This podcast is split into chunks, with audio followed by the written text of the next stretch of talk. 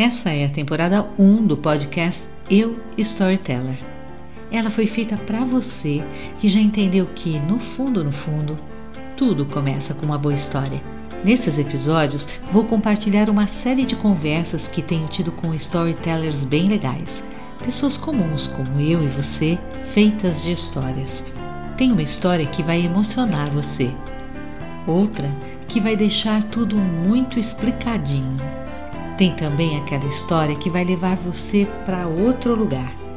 Outras ainda que vão fazer tudo isso de uma só vez. Vamos ouvir?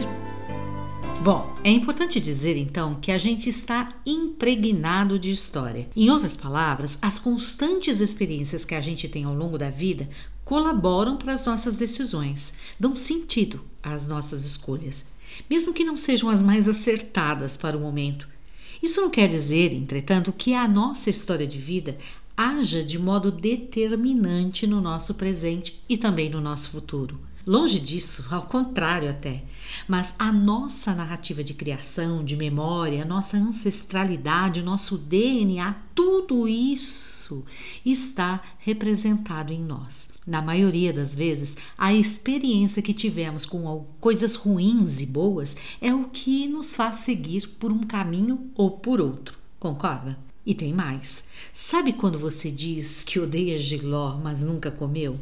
Ou que você ridiculariza Paulo Coelho e nunca leu um parágrafo dos livros dele, mesmo sabendo que tem gente que ama Giló e ama Paulo Coelho?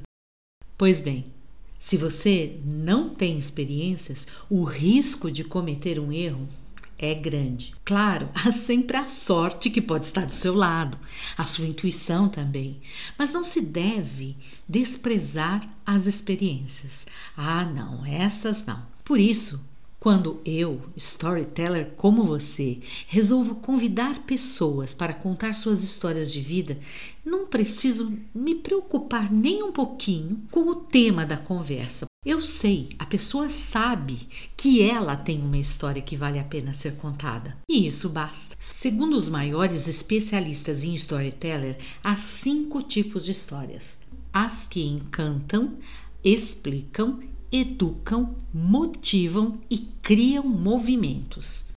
Tenho certeza de que tanto você quanto eu podemos pegar uma única história que a gente tem e classificá-la em todas essas categorias. A narrativa que você vai ouvir nesse primeiro episódio foi contada numa oficina gratuita que dei no mês de agosto. A ideia era levar os alunos a fazerem bons comentários. Veja bem, eu disse bons comentários, o que só é possível se a gente foca na verdade. E você acha que existe verdade maior que a história que você já viveu? Claro que não. O desafio, então, na oficina não poderia ser outro: fazer um áudio de até cinco minutos, um comentário, um bom comentário, a partir de uma verdade. Conheci a Nina numa postagem no Instagram da escola do podcast. Ela pedia ajuda porque não conseguia fazer o primeiro episódio. Ela dizia que gravava e apagava, gravava e apagava. Identifiquei uma história ali que precisava ser contada e eu poderia ajudá-la, por que não? Não oferecendo a ela uma fórmula mágica, uma estrutura com cinco passos, como você bem ouve na internet o tempo todo. Nada disso. Eu a convidei para fazer algo que eu sabia que ela iria dar conta, embora ela nem soubesse que poderia. O resultado você confere agora. Para mim, o que pesou foi o tema experiência. Eu encontrei um momento ali, nessa palavra experiência, um momento ali de lembranças, onde me recordei de ser mãe e das dificuldades da maternidade.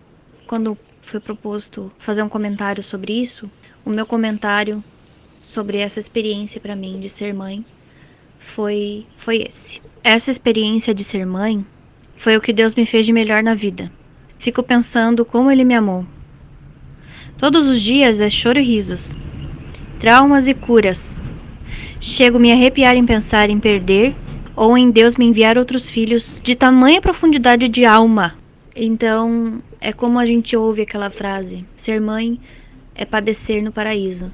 Ou seja, ser mãe é ao mesmo tempo algo maravilhoso e algo terrível.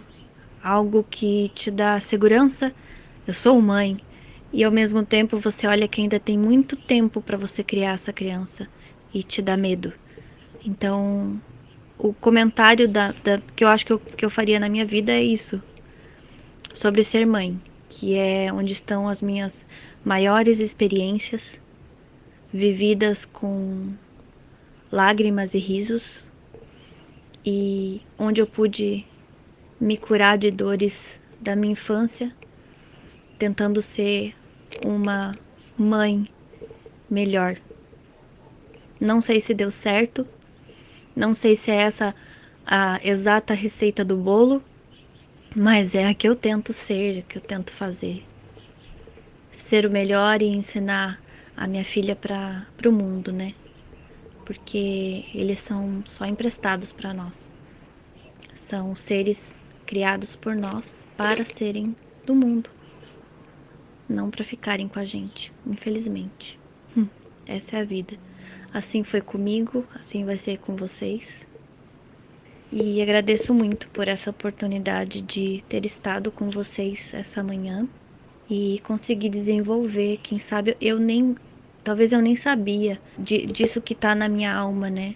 Eu pensei que os meus temas e os meus comentários seriam sobre outra coisa, mas quando eu olhei para minha vida, foi isso que veio no meu coração. Você acabou de ouvir mais um episódio da primeira temporada Eu Storyteller. Tem uma história para contar? Escreva para mim labvozes@gmail.com. Eu sou Helenice Schiavon e estou também no Instagram @labvozes. Ah, toda quinta tem texto novo no blog. Procura lá em labvozes.com.